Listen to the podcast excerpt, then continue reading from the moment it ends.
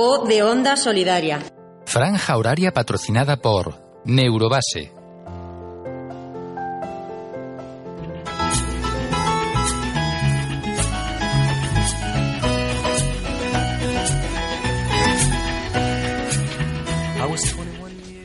En nombre de la Asociación de Alumnos del Programa de Mayores de la Universidad de Jaén, muchas gracias a la organización por la invitación a este maratón solidario.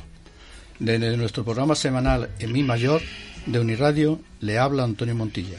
Queremos aportar nuestro granito de arena al éxito de esta programación. Gracias a todos. Nos acompañan en la mesa los siguientes amigos, todos ellos comprometidos socialmente con los fines de este maratón. Felipe Molina, Molina, médico jubilado en 2015 en la especialidad de medicina interna, 41 años de trabajo en el Hospital de Jaén. Durante estos años ha tenido la, la oportunidad de conocer a más de un informe de un enfermo, perdón, de esclerosis múltiple. Aunque el tratamiento y seguimiento de ellos sea competencia de neurología, a veces el primer contacto, el diagnóstico y el tratamiento de estos problemas médicos concurrentes entran dentro del campo de la medicina interna. Bienvenido, Felipe. Gracias. Ana Domínguez Maeso, enfermera del Hospital Ciudad de Jaén, responsable durante más de 30 años en la unidad de gestión de endocrinología y nutrición, antropóloga y experta en nutrición. Bienvenida. Muchas gracias. Juan Miguel Martínez López, maestro de educación física impartiendo igualmente clases de francés e inglés. Participa en el grupo de teatro del programa de mayores de la Universidad de Jaén. Bienvenido. Muchas gracias. Eufrasio Castellano Aranda, oficial de correo. Participa en el grupo de teatro del programa de mayores de la Universidad de Jaén. Muy aficionado a la agricultura. Es conocedor de numerosas plantas. Bienvenido. Muchas gracias. Bien, comenzamos.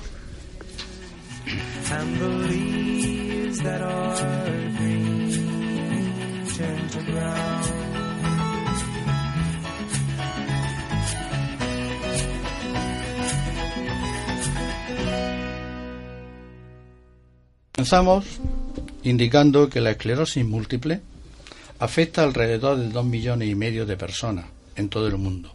En España aproximadamente 55.000 dándose en mayor medida en adultos jóvenes. Sin embargo, en la actualidad se están descubriendo un aumento de casos en la adolescencia.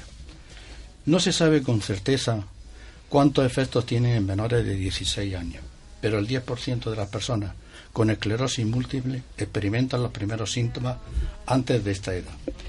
El diagnóstico de la esclerosis múltiple en esta etapa afecta a todas las dimensiones de su desarrollo. Para evitar este impacto y lograr favorecer el desarrollo de las personas de una manera ajustada, es necesario fomentar aquellas características personales del sujeto que ayuden a la adaptación en la enfermedad y en la consecución de una calidad de vida óptima. No olvidéis que lo que decía el principito, Él es el dueño de tu vida y de tus emociones. Nunca olvides para bien y para mal.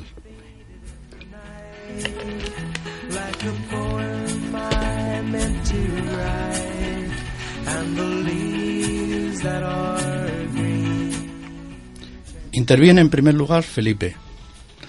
Felipe, la esclerosis múltiple nos dicen que no es contagiosa, no se pega de uno a otro, ni siquiera hereditaria, así que no se transmite directamente de padre a hijos. Aparentemente hay una combinación de factores que hacen que una persona desarrolle esclerosis múltiple y es importantísimo, por tanto, solidarizarnos con los enfermos de la esclerosis múltiple, en cualquiera de las fases de su enfermedad. Felipe, ¿nos podrías contar tu experiencia al visitar la Asociación Ginense de Esclerosis Múltiple Virgen del Carmen, Aiden? Por supuesto. Como tú has dicho, Antonio, la causa de la enfermedad no está bien identificada. Se cree que alguna predisposición determinada por ciertos genes hace que cuando concurren en una persona algunos factores ambientales no del todo conocidos, se origine una respuesta autoinmune anómala que es la causante de la enfermedad. Pero tú ya conoces lo que dijo Claude Bernal. No hay enfermedades sino enfermos. Yo hoy quiero hablar de enfermos, no de la enfermedad conocida como esclerosis múltiple, que en mis tiempos se llamaba esclerosis en placa. Porque cómo la vive cada uno de los afectados es una forma tan particular y única que no cabe incluirla en una descripción generalista. Por eso decidí compartir con ellos un desayuno en la sede de su asociación aquí en Jaén. Por otra parte, el tema central de hoy es la solidaridad. Hablar de ella nos llevaría no un programa, sino decenas de programas. Así que solo daré unas pinceladas. Según la RAE, solidaridad es adhesión circunstancial a la causa o a la empresa de otros.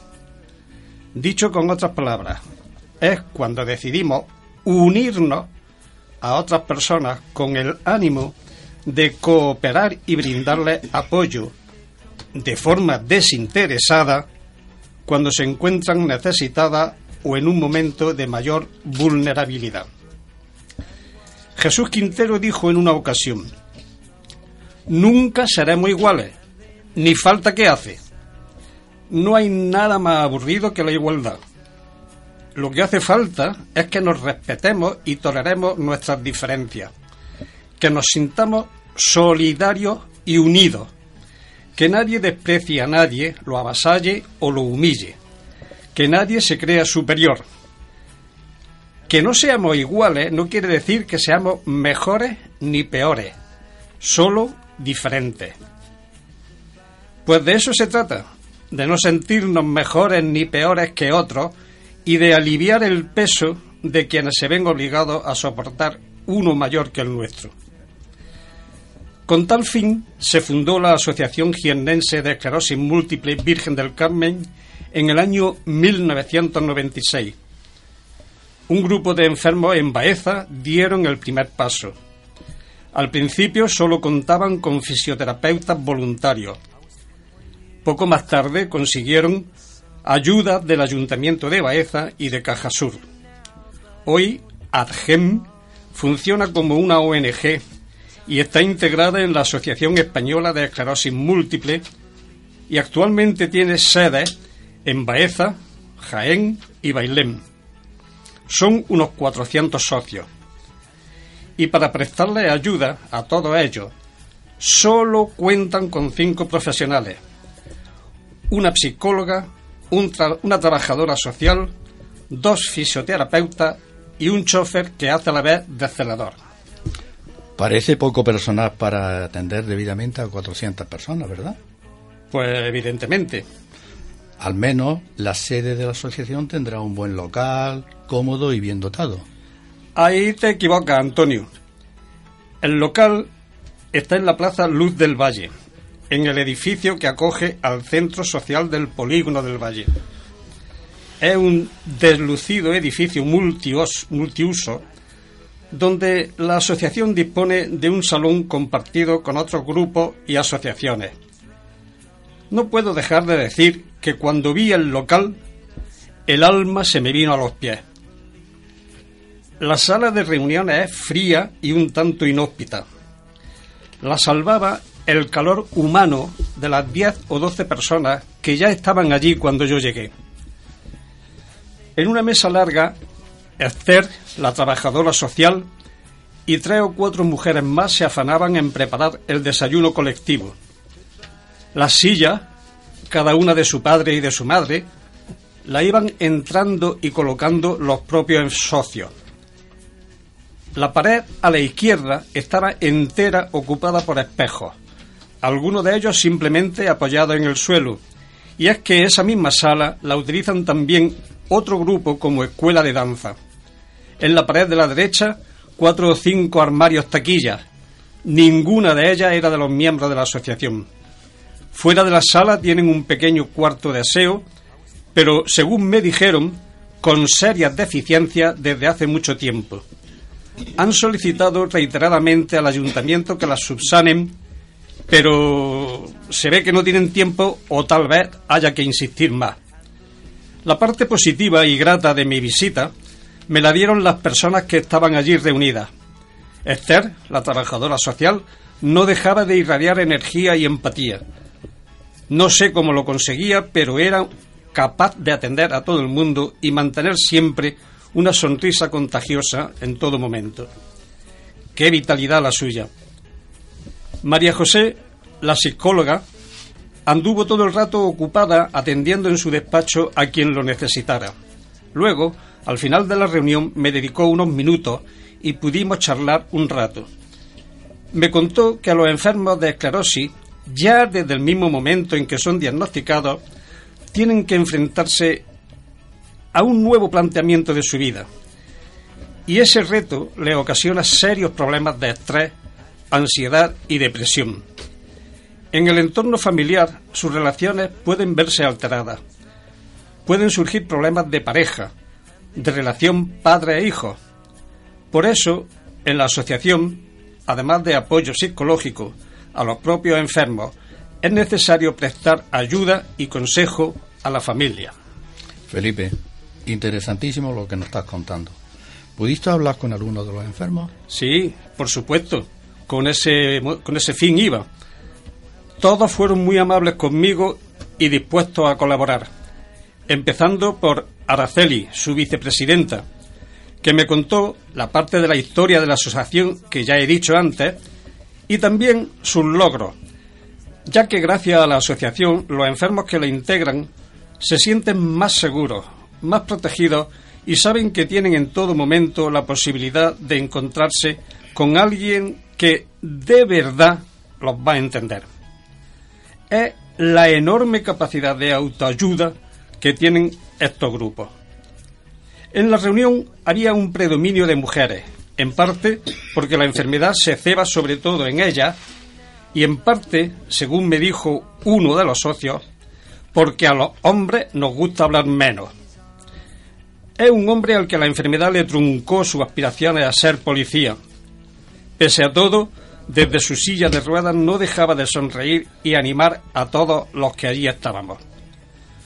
Otra mujer, profesora ella, aunque podría pasar por alumna de último curso más que como profesora, me dijo que empatizar con alguien es la capacidad de identificarse con otro y compartir sus sentimientos. Ellos no reclaman caridad ni provocar lástima, pero sí solidaridad. Me dejó también un ejemplo de valentía. El primer día de clase les confiesa a su alumno su problema.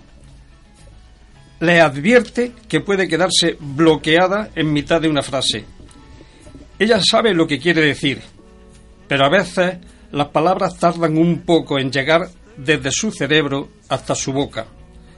Y entonces sus alumnos conectan con ella porque conocer ayuda a empatizar. Desde luego sus clases deben de ser muy interesantes y a mí me gustaría asistir a una de ellas. Sin embargo, no todos obtienen la misma respuesta. Otra mujer joven vio frustrada su carrera.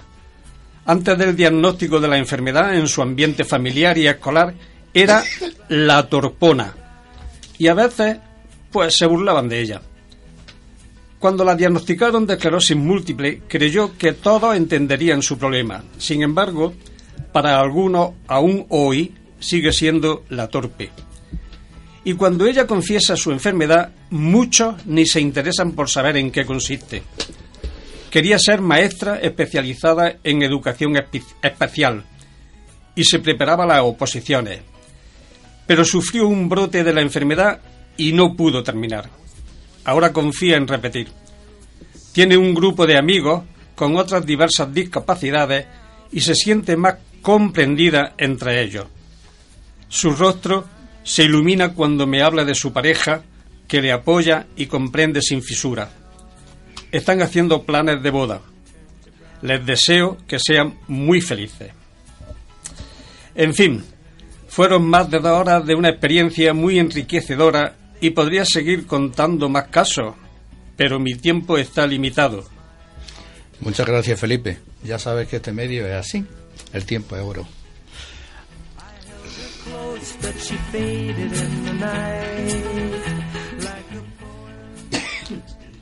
Bien, a continuación va a intervenir Ana.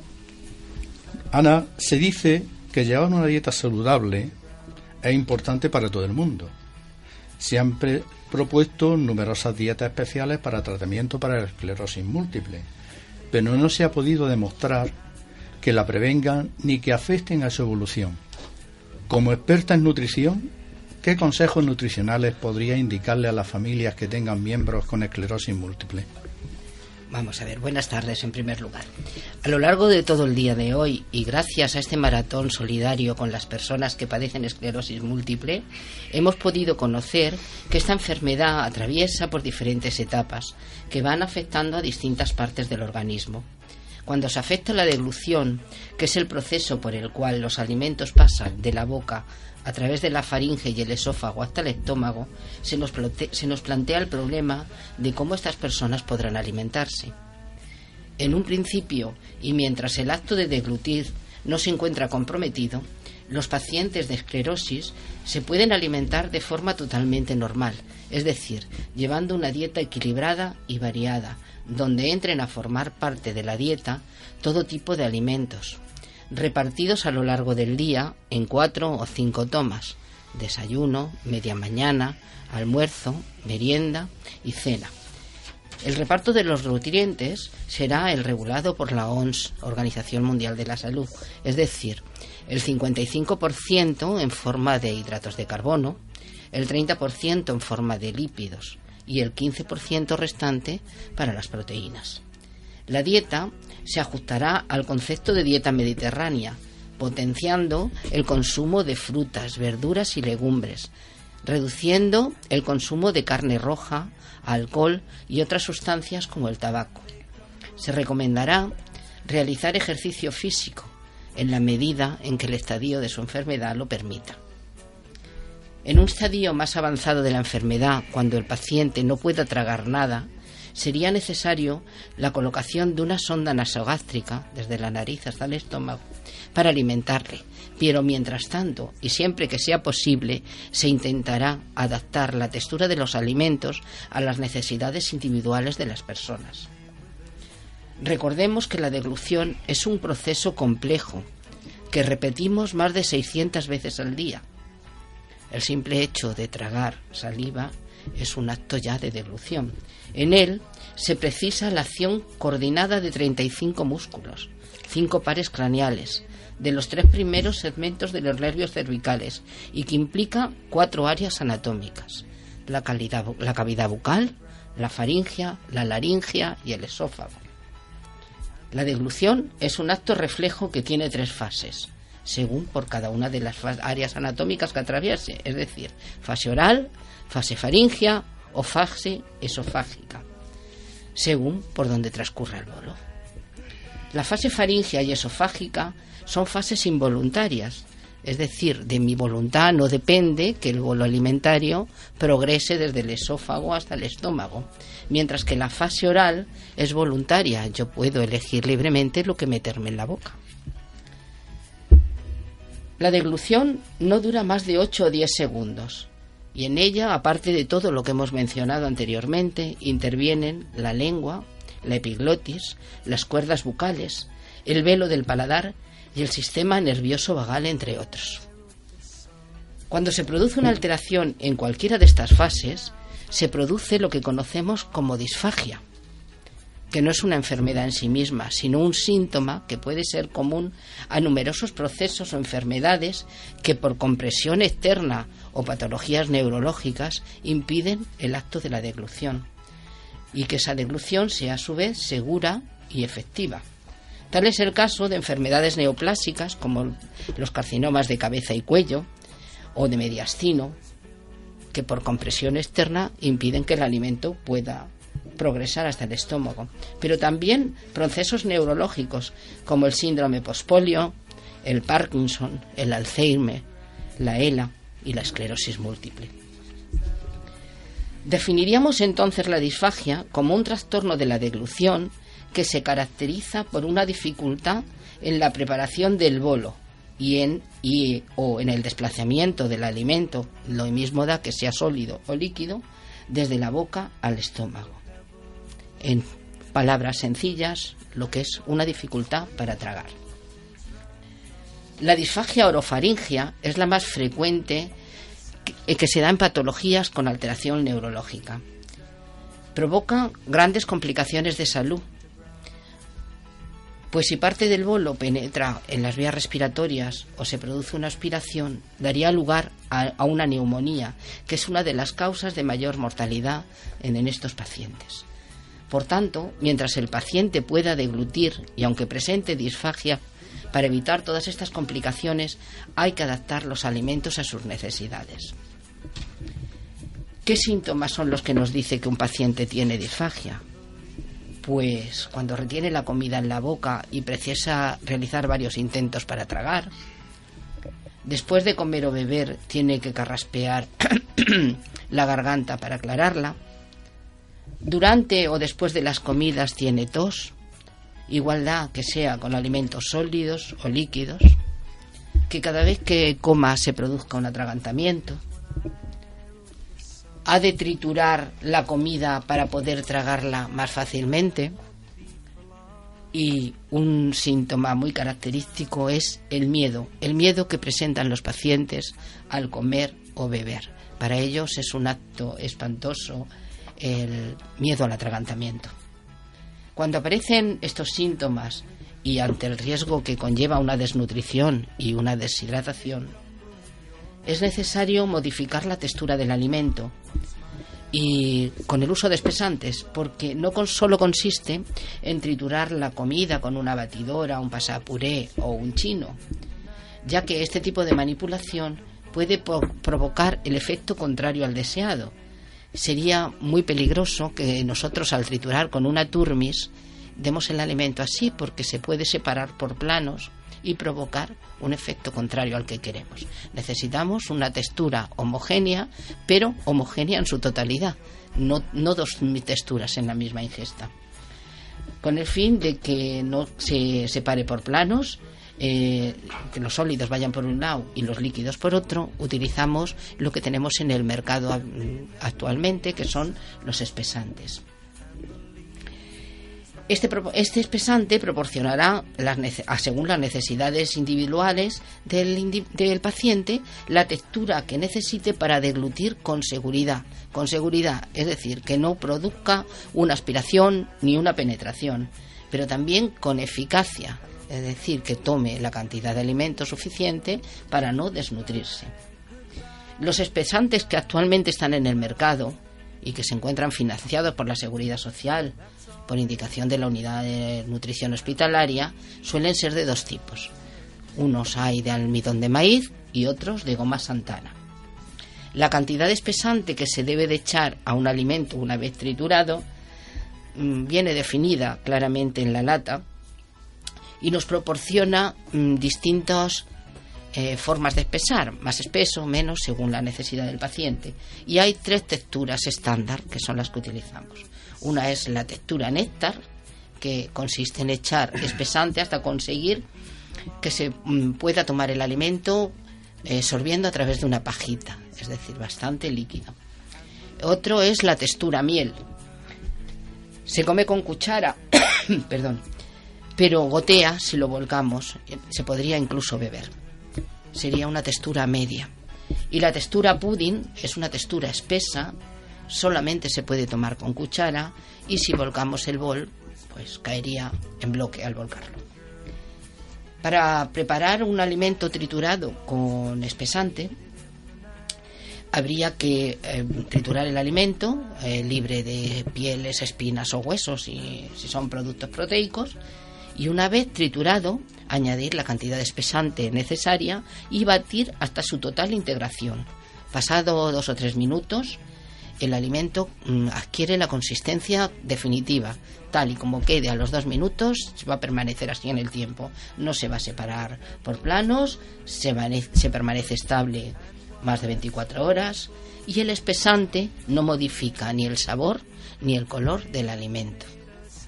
Es esto importante de saber porque en la sociedad en la que vivimos es muy importante si los pacientes, aunque no puedan tragar, realizan una vida eh, cotidiana, pues comer en familia es importante, los alimentos eh, se mantienen bien dentro de, del plato para poder comerlos en, en familia, pero estas personas también salen a la calle. Y esta enfermedad, Antonio comentó al principio, que se está dando cada vez más en gente joven y recordemos que es tan importante comer como beber, no solamente hay que nutrirse, sino hidratarse. Los chavales jóvenes toman, por decir una marca comercial, mucha Coca-Cola y se atragantan. Entonces la Coca-Cola se puede espesar y se toman su Coca-Cola cucharadas. Eso hablando de un chaval joven, pero ¿cuántas personas mayores? Y aquí hay un compañero que dice que le gusta el campo y habrá visto a muchas personas más mayores que se toman un chato de vino, porque es su vida esto, ¿no? Y es social para ellos, es un acto social. Pues el vino, sobre todo el tinto, queda estupendamente pesado y se toman su chato de vino con cucharaditas y estupendamente. Eh, sí que es cierto que alimentos, eh, líquidos como el agua, eh, al echar un espesante, es lo único que que hace que tenga un aspecto más feo, porque en una sopa, en la leche, en el vino, en la Coca-Cola, no se nota. Pero el agua sí queda con un aspecto un poco más feo, más turbio. Eh, para poder solventar esto existe en el mercado otra cosa que se llama agua gelificada, que está, está saborizada y eh, sabor a naranja, limón, a menta, y bueno, sustituye el agua por agua gelificada. Y lo más importante de todo es recordar que es tan importante beber como comer. Muchísimas gracias, Ana. Estoy seguro de que estos consejos ¿eh? van a ser seguidos por muchos de nuestros oyentes.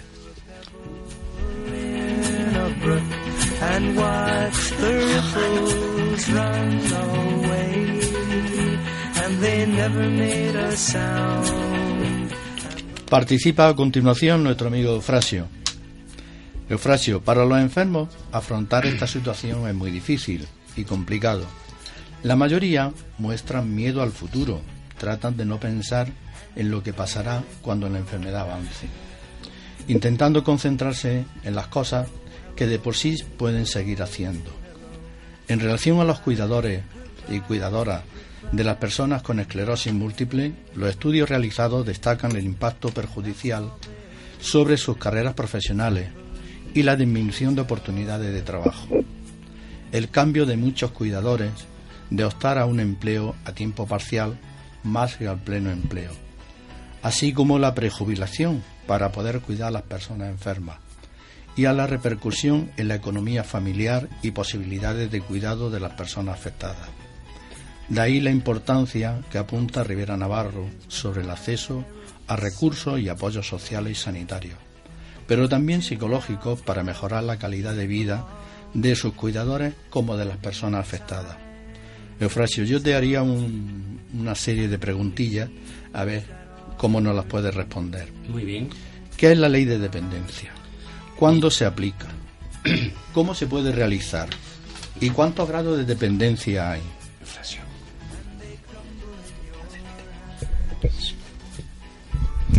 La ley de dependencia es un conjunto de servicios y prestaciones destinadas a que las personas con discapacidad puedan ser ayudadas para tener cubiertas sus necesidades. La ley de dependencia tiene la finalidad de que las personas puedan tener mayor capacidad de acción, de movimiento y de autonomía. Se aplica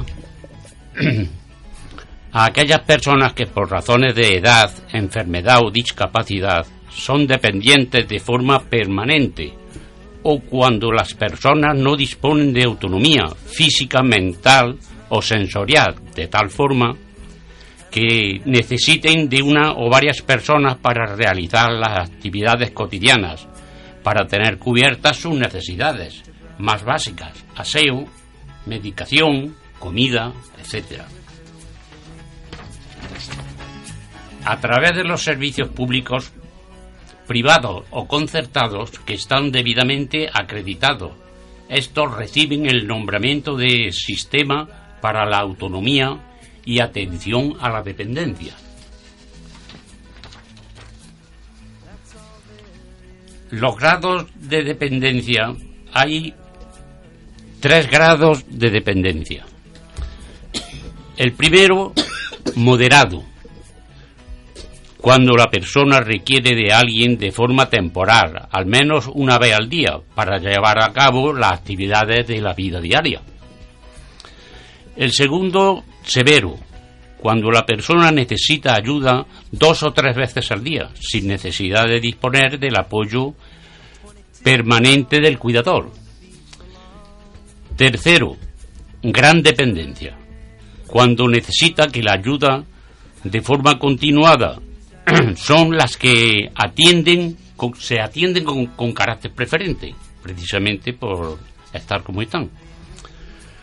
¿Cómo se pueden canalizar estas ayudas? La ayuda se puede canalizar por medio de varias formas. Teleasistencia, lo que normalmente entendemos por el botón.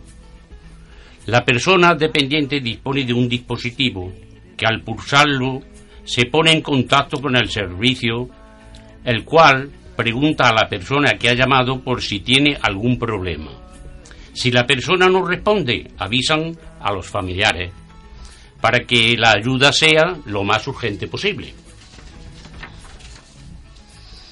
Asistencia al centro de día. Otra forma de ayuda sería la asistencia al centro de día.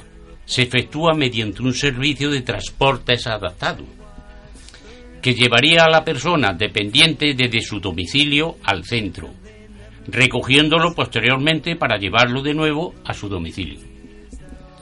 Otra modalidad será el envío de un cuidador que estaría dado de alta en la seguridad social y que percibiría un sueldo por el servicio prestado, como es natural. Dependiendo del grado asignado, se le puede conceder los días que el equipo multidisciplinar el equipo de valoración, crean que son los necesarios para la persona dependiente.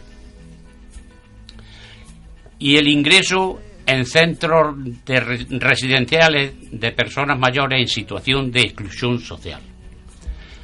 La situación de exclusión social se agrava cuando ésta se produce en personas de 60 años y más ya que son mucho más vulnerables para dar respuesta a esta situación se publicó la orden del 11 de febrero del 2008 para regular el ingreso en centro residencial de personas mayores en situación de exclusión social. El acceso a una plaza en residencia corresponde valorarla a las entidades sociales a través de los servicios sociales comunitarios que detectarán la situación de exclusión social, efectuando su valoración y tramitando su caso.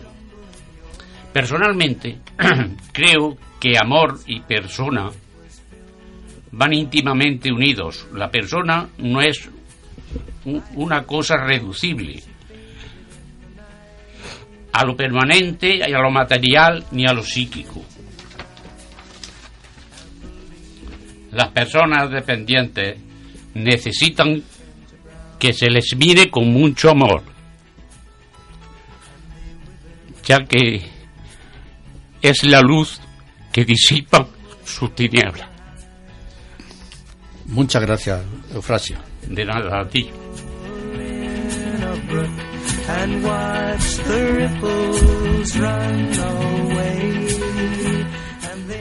Como pueden escuchar, también la emoción llega en estos momentos. Interviene en este momento Juan Miguel. Juan Mí para los amigos. ¿eh?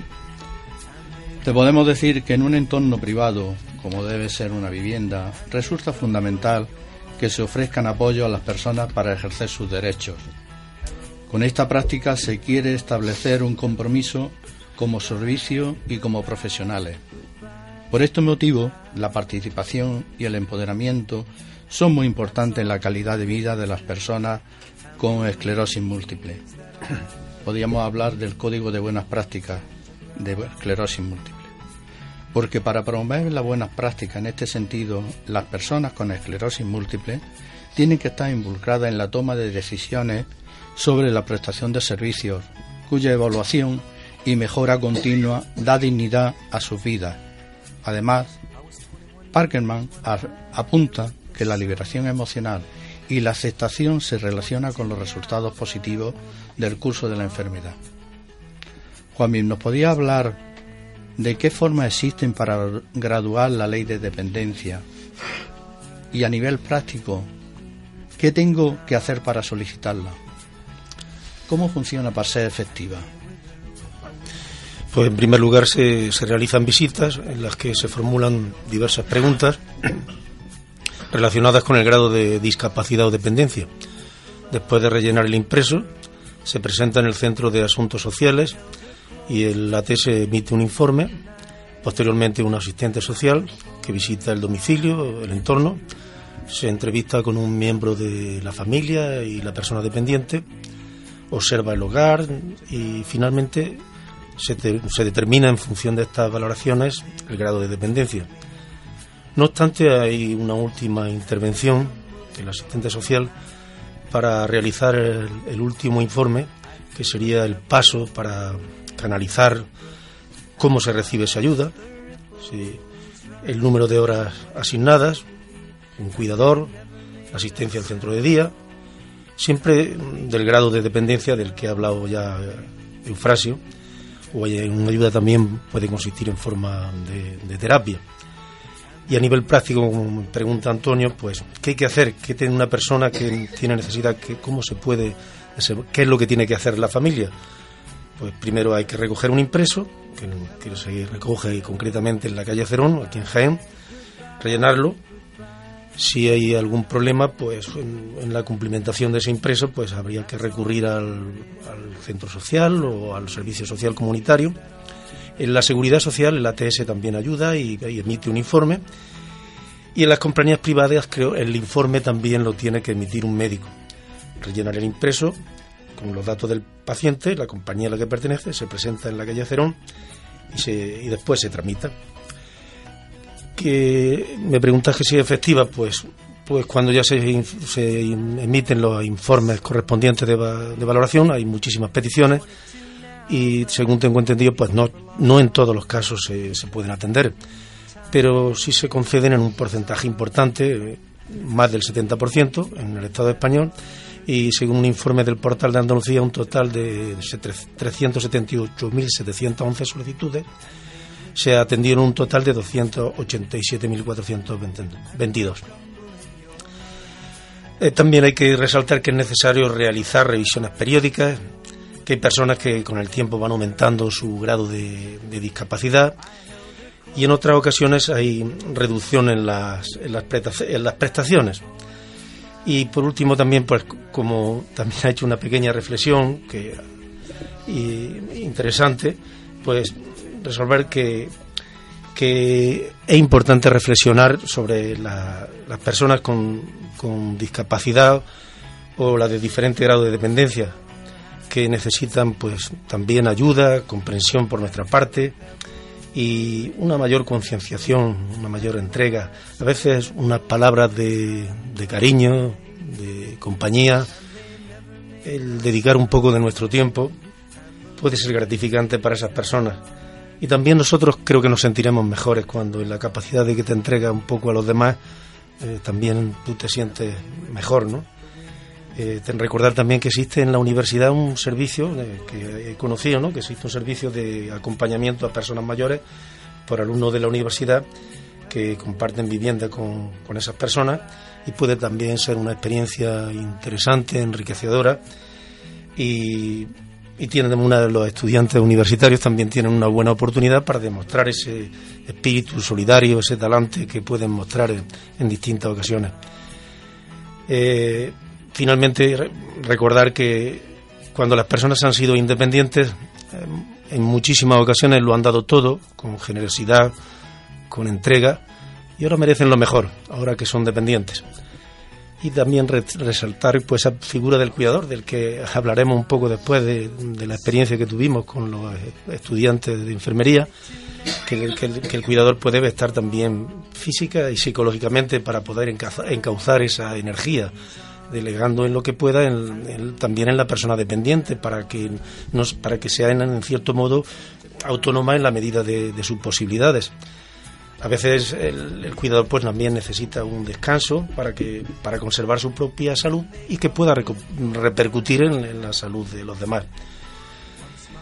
La buena voluntad el, hacer ejercicio el favorecer las visitas familiares el hacer ejercicios de memoria pues todo eso puede puede facilitar de las personas dependientes con discapacidad todo en definitiva lo que redunde en beneficio en su mejoría personal, física y psicológica. Pues muchas gracias, Juanmi.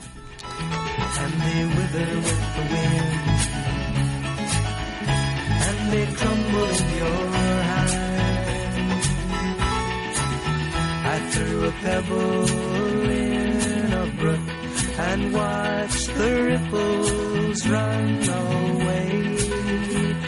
they never made a sound. And the leaves that are green turn to brown. And they wither with the wind. And they crumble in your hand. Vamos a ver. El, Una quinta, una quinta persona iba a participar directamente en el programa. Por razones profesionales no ha podido asistir, pero desde la experiencia profesional y personal que tiene eh, es Sara Molina,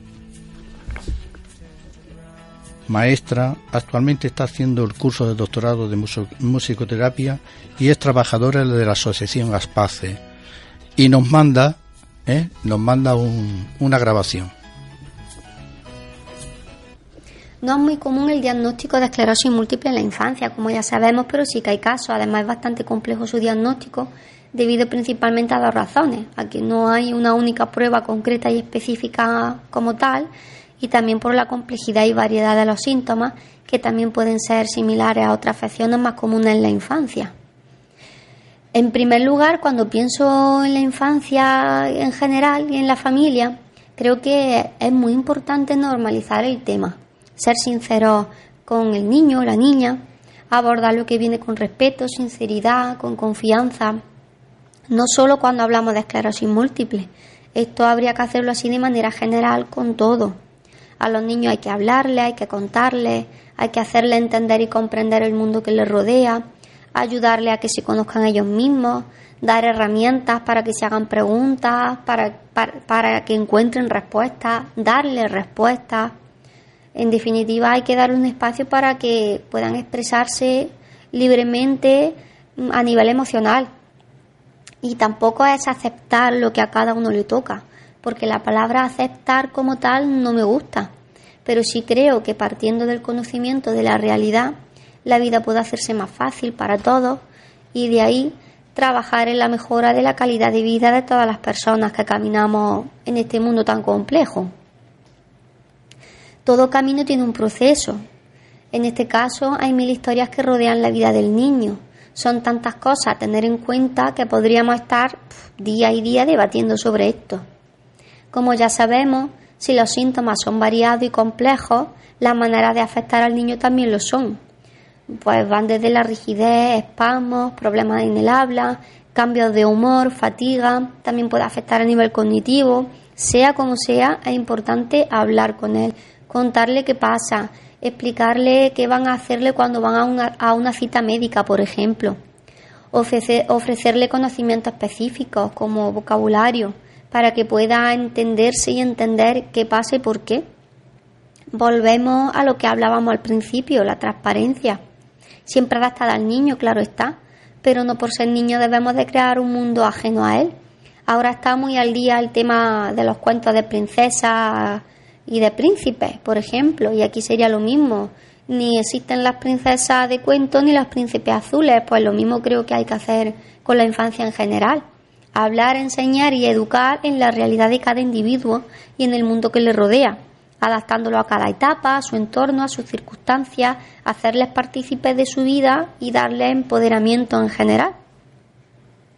Cuando el niño es partícipe de su aprendizaje, todo es más enriquecedor, más efectivo, más nutrido, más motivador, más consciente. Estamos de acuerdo en, que el hogar es el principal medio donde la persona se construye como tal por ello es esencial hacer partícipe al niño de lo que acontezca en su día a día y darle opciones, trabajar el empoderamiento del que hemos hablado antes, que puedan elegir mm, dentro de lo que cada uno pueda elegir, está claro. No es dejarle el timón de su barco, ni mucho menos. Podríamos utilizar esta metáfora perfectamente para explicar esto. El timón le corresponde a la familia, claro está.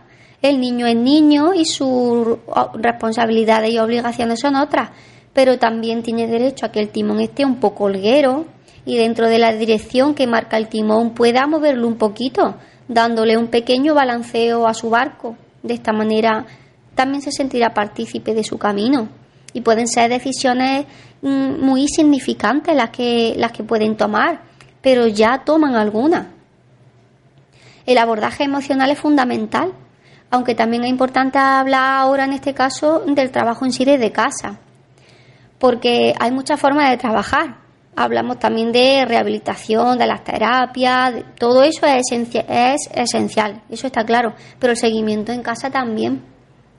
Lo primero que hay que tener en cuenta es partir de la motivación del niño y de la niña. Y partiendo de esto podemos encontrar muchas actividades y ejercicios adaptándonos a sus necesidades y motivaciones Mm, que además podemos hacer en familia, que eso es otro punto muy importante a tener en común. Y bueno, por supuesto, un hábito saludable, pues ya sabemos que eso en la vida en general, pues que es esencial. ¿Qué ejemplos de cosas que podríamos trabajar en, casa podemos dar? Pues a ver, este tema también es bastante complejo. Es como ya hemos dicho antes, la esclerosis múltiple en la infancia puede afectar de diversas maneras, por tanto hay mil maneras de trabajar en casa, dependiendo para qué, con qué objetivo, con qué propósito, con qué medio. Si hablamos de dificultades cognitivas, problemas de memoria, etcétera, estaría muy bien establecer rutina en casa para que sea más fácil recordar y aprender lo que el niño y la niña tienen que hacer en su día a día. Esto obviamente se adapta a cada uno puede ir desde los pasos que hay que hacer, desde que nos levantamos hasta que se vuelven a acostar, pues nos lavamos, nos vestimos, hacemos la cama. También pueden ser tareas que haya que hacer ese día, como pues vamos al cole, luego toca fisioterapia a tal hora, en fin, hay un sinfín de posibilidades dependiendo de las necesidades del niño y mil maneras de hacerlo, con apoyo visual, con posit, con dibujos, con esquemas, con alarmas, con canciones hay mil maneras de hacerlo y hacerlo divertido, que no sea una tarea pesada para el hogar, sino una manera de, estar, de llevar a cabo el día a día, más fácil para todos. También podemos trabajar a nivel cognitivo con juegos y cuando son en familia, pues mucho mejor. Podemos jugar a juegos de ingenio, de cartas, el parchís, juegos de memoria, hay tantas posibilidades que seguro que algunas se adaptan a las necesidades del niño y de la familia. A su vez podemos trabajar a nivel motor, adaptando los juegos a sus necesidades y características motoras, incluso con las propias tareas de su día a día, haciendo que ellos mismos puedan realizarlas y no se sientan frustrados. Por ejemplo, en el caso de que a nivel motor haya alguna afección o afectación, si estamos pasando un momento en familia, como puede ser jugando al parchís, pues sería más apropiado jugar con un parchís magnético que ayude a que las fichas se mantengan en su casilla. Y esto por poner un ejemplo, así no hay frustración cuando quiera mover una y se muevan cuatro. Como ya hemos comentado, podríamos hablar durante el día de este tema y profundizar muchísimo más. También se pueden utilizar los videojuegos, que hoy en día está, mm, estamos en un mundo muy tecnológico, pero mm, ciertamente si hay juegos que se utilizan con responsabilidad y con un fin, pues mira, en vez de ser, en lugar de ser unos enemigos, como últimamente están siendo, pueden ser unos aliados para trabajar desde, casa. En conclusión, mm, cuando hablamos de la infancia y la esclerosis múltiple y la familia, no hay guías ni reglas concretas que ayuden a sobrellevar esto. Sin duda es algo complejo, donde se sufre, sufre no solo el niño, sino también la familia. Por ello, pues bueno, lo que sí podría decir por mi experiencia personal y profesional es que en la, en la mayor medida posible lo que sí que se podría tener en cuenta desde casa es ofrecer apoyo al niño y darle confianza, seguridad, tener recursos y, y herramientas para ofrecer un ambiente adaptado, una realidad consciente, tiempo en familia para disfrutar, no solo para trabajar y por supuesto cuidarse. Eso es, eso es esencial. La familia también tiene que cuidarse. Por ello también los profesionales están ahí para, para que se informen bien de los recursos de los que se pueden disponer, de ayuda en general, de terapia, de tratamiento, tanto para el niño como para la familia. No se puede llevar una carga siempre con una sonrisa, eso que eso está claro. Hay momentos en los que parece que el barco del que hablábamos antes se hunde, pero siempre hay que buscar ayuda, tener la mente abierta, ser consciente y sobre todo seguir caminando.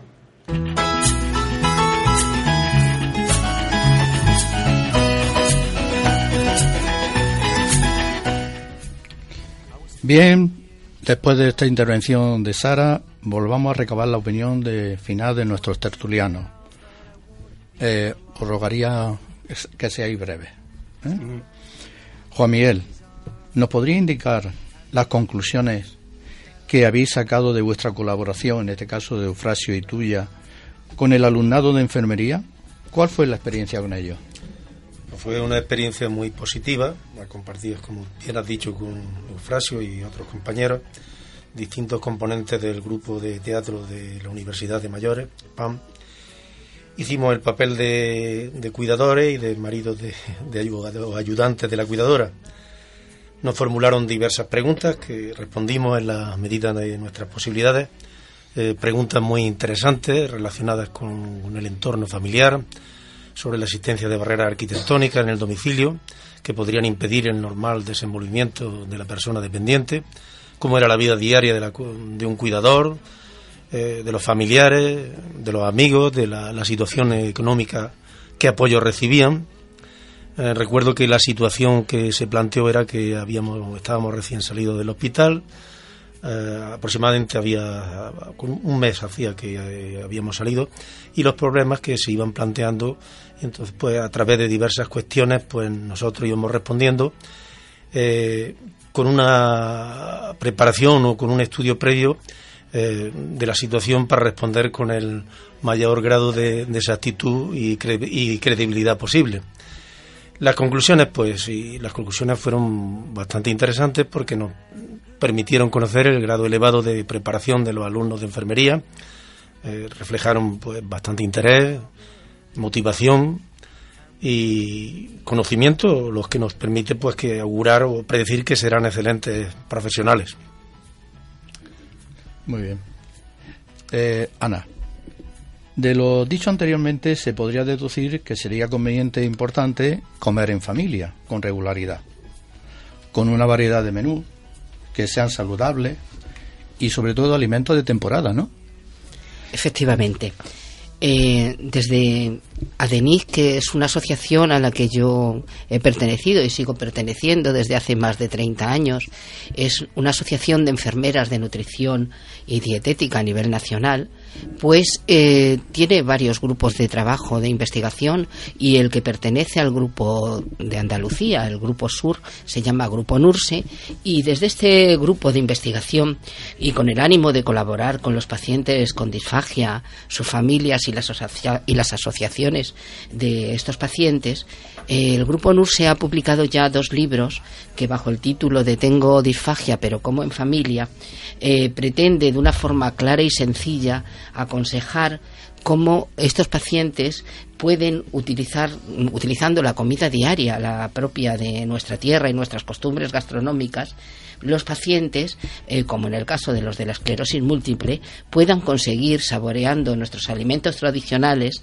de una forma segura y, y eficaz, simplemente modificando su textura, mantener un estado nutricional correcto. El libro incluye, además de cuidados posturales, de ejercicios físicos para el vaciado de la boca, influye recetas de cocina, eh, contiene, perdón, recetas de cocina de platos tradicionales, los que se comen cada día en la casa, cocidos, habichuelas, patatas, gazpachos, y cómo adaptar ese plato con los espesantes para el paciente que no puede deglutir. Eh, las recetas están calibradas nutricionalmente, con lo cual sabemos las proteínas, los hidratos de carbono y los lípidos que estamos aportando y también espesamos alimentos líquidos. Con esto lo que pretendemos es poner nuestro granito de arena de ayudar a estos pacientes a que puedan mantenerse de una forma segura y equilibrada dentro de la sociedad comiendo lo que cada uno comemos cada día en nuestra casa. Este, estos dos libros que se han publicado mm, no se encuentran físicamente en las tiendas. Ah, se ha editado una pequeña edición para las personas que los hemos hecho, pero sí se pueden descargar de forma gratuita en la página web de la asociación, que es eh, www.adenyd.es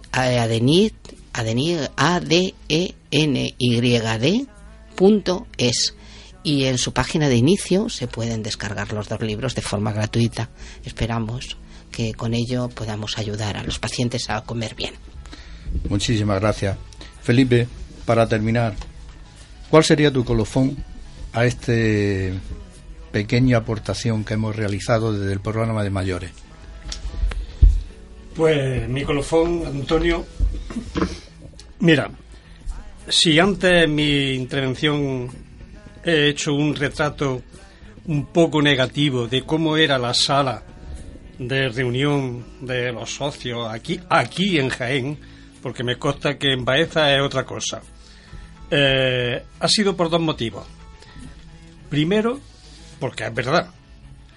Y segundo, porque de alguna manera quería destacar la escasez de medios con, la, con los que cuenta la asociación, al menos aquí en Jaén. Ellos, indudablemente, se merecen un espacio más digno y mejor dotado. El día de la inauguración del abecedario solidario de este año, 2019, en la sesión radiofónica del día 29 de octubre, creo que fue ese día, estaban presentes nuestro alcalde y representantes pues de CaixaBank, Diputación Provincial, Delegación de Políticas Sociales y Patronato Municipal de Asuntos Sociales del Ayuntamiento y quizá alguien más que, que me deje en el tintero. Y todos, absolutamente todos, prometieron su ayuda a la asociación. Ha pasado más de un mes.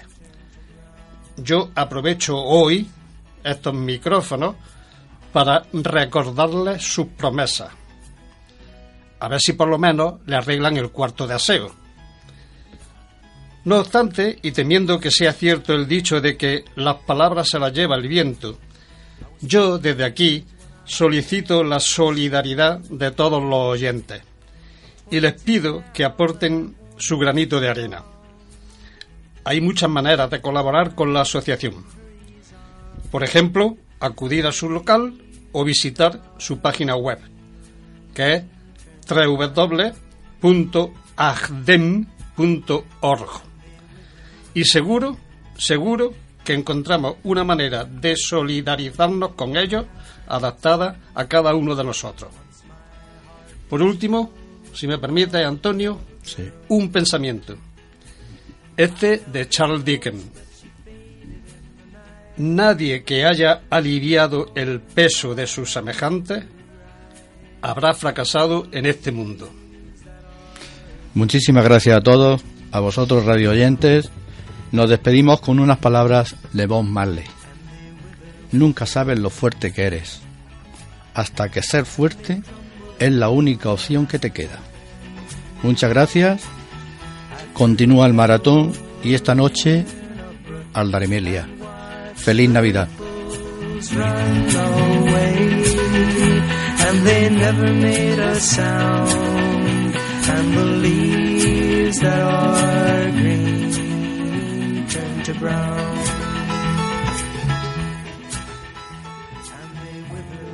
O de Onda Solidaria. Franja horaria patrocinada por Neurobase